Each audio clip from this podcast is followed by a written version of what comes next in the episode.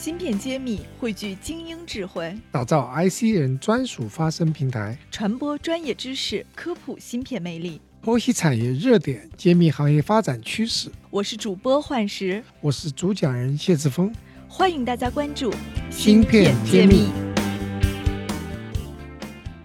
欢迎大家收听芯片揭秘，我是主播幻石。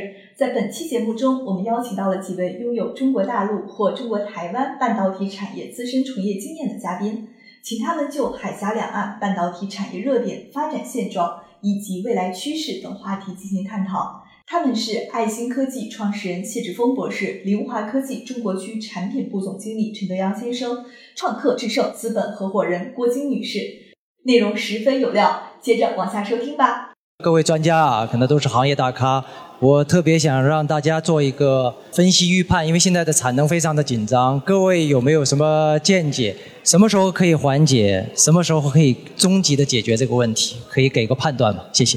好的，那谢博您来吧。嗯，呃，先看台积电给的数据，说不催产能，限制适配，没配到位，啊。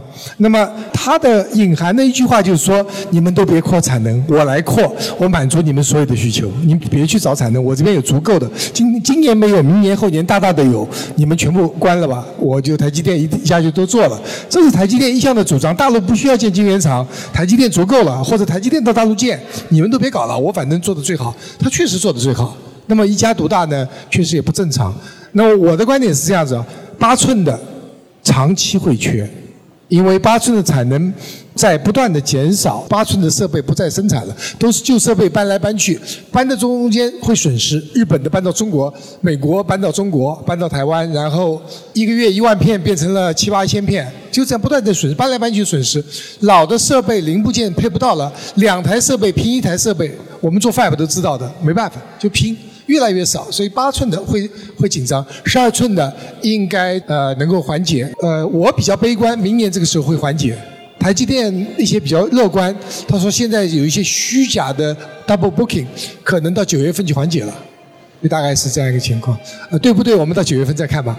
OK，其实我觉得今天挺难得的，有海峡两岸有硅谷回来的，也有这种大厂 ARM 之前前公司的成员。那我想问一下大家，在半导体发展到现在，尤其中国这个投资已经到了非常疯狂的阶段，你们觉得？哪些方向还有投资机会？所以每个人可以给我们列一点这个未来我们关注的方向。其实呃，我们其实可以看一些数据吧，或者说从大政策面来看，呃，从二零二零年三月份的国家大基金的二期的启动和国家零二专项的投入的方面，其实可以看出来，除了持续在半导体制造的领域。的这个加大投入之外，尤其现在更多的 focus 在材料跟呃设备这一块那么当然还有说。呃，五 G 啦，人工智能啊，物联网的这些应用领域。那么其实有一个细分的数据，其实挺有趣哈，就是嗯，二零二零年的 AMOLED 面板的全球的市场规模好像是达到了三百多亿美金吧。那么其实也进一步可以带动 AMOLED 驱动芯片的一个增长。那么也可以看到，就是整个二零二零年的 AMOLED 驱动芯片的规模应该是六十亿元。那么预期今年是能够达到八十亿。那么所以其实。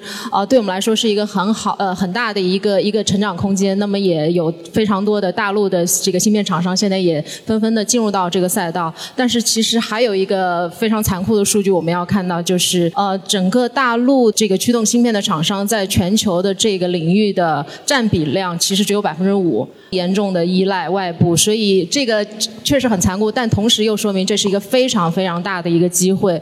那么剩下的百分之九十五在哪儿呢？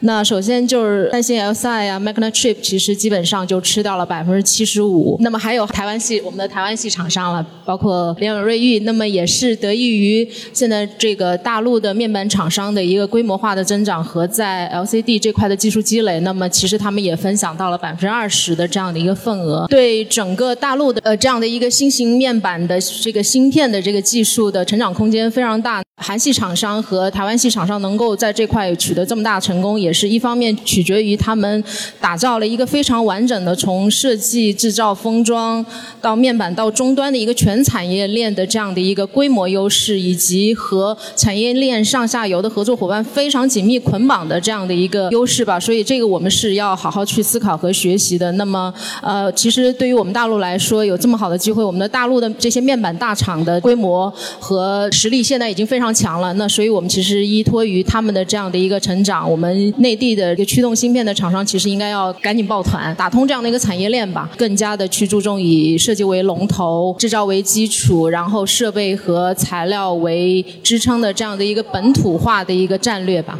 好的，呃，谢博看有没有什么补充？啊，我这边简单一点，就是其实大趋势看是缺芯片，呃，详细看是缺产能。这个产能不光是晶圆制造产能，包括封装、测试和模组都缺。所以说，我的建议是，能够对这个产业链的产能有把控能力的公司，就值得投资。谢谢。这个产能是试金石了，现在。好的，陈总。我刚提到，我们台湾这边的话是比较多的好的技术的提供。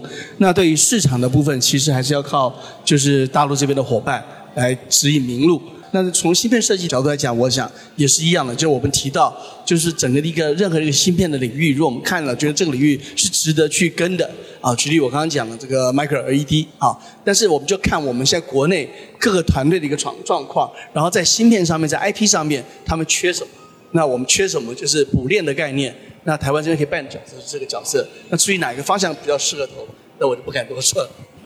陈总一直是比较谨慎的，不过他搭建了一个平台，后面我们也可以多去跟他交流，有一些台湾的合作机会。我们今天的就到此结束了，谢谢大家。芯片精密大数据平台新地图现已上线，我们汇聚了全国半导体企业、科研院所、行业专家等六大产业资源。搜索小程序“新地图”可以找到我们，找项目、找资本、找专家，就上新地图。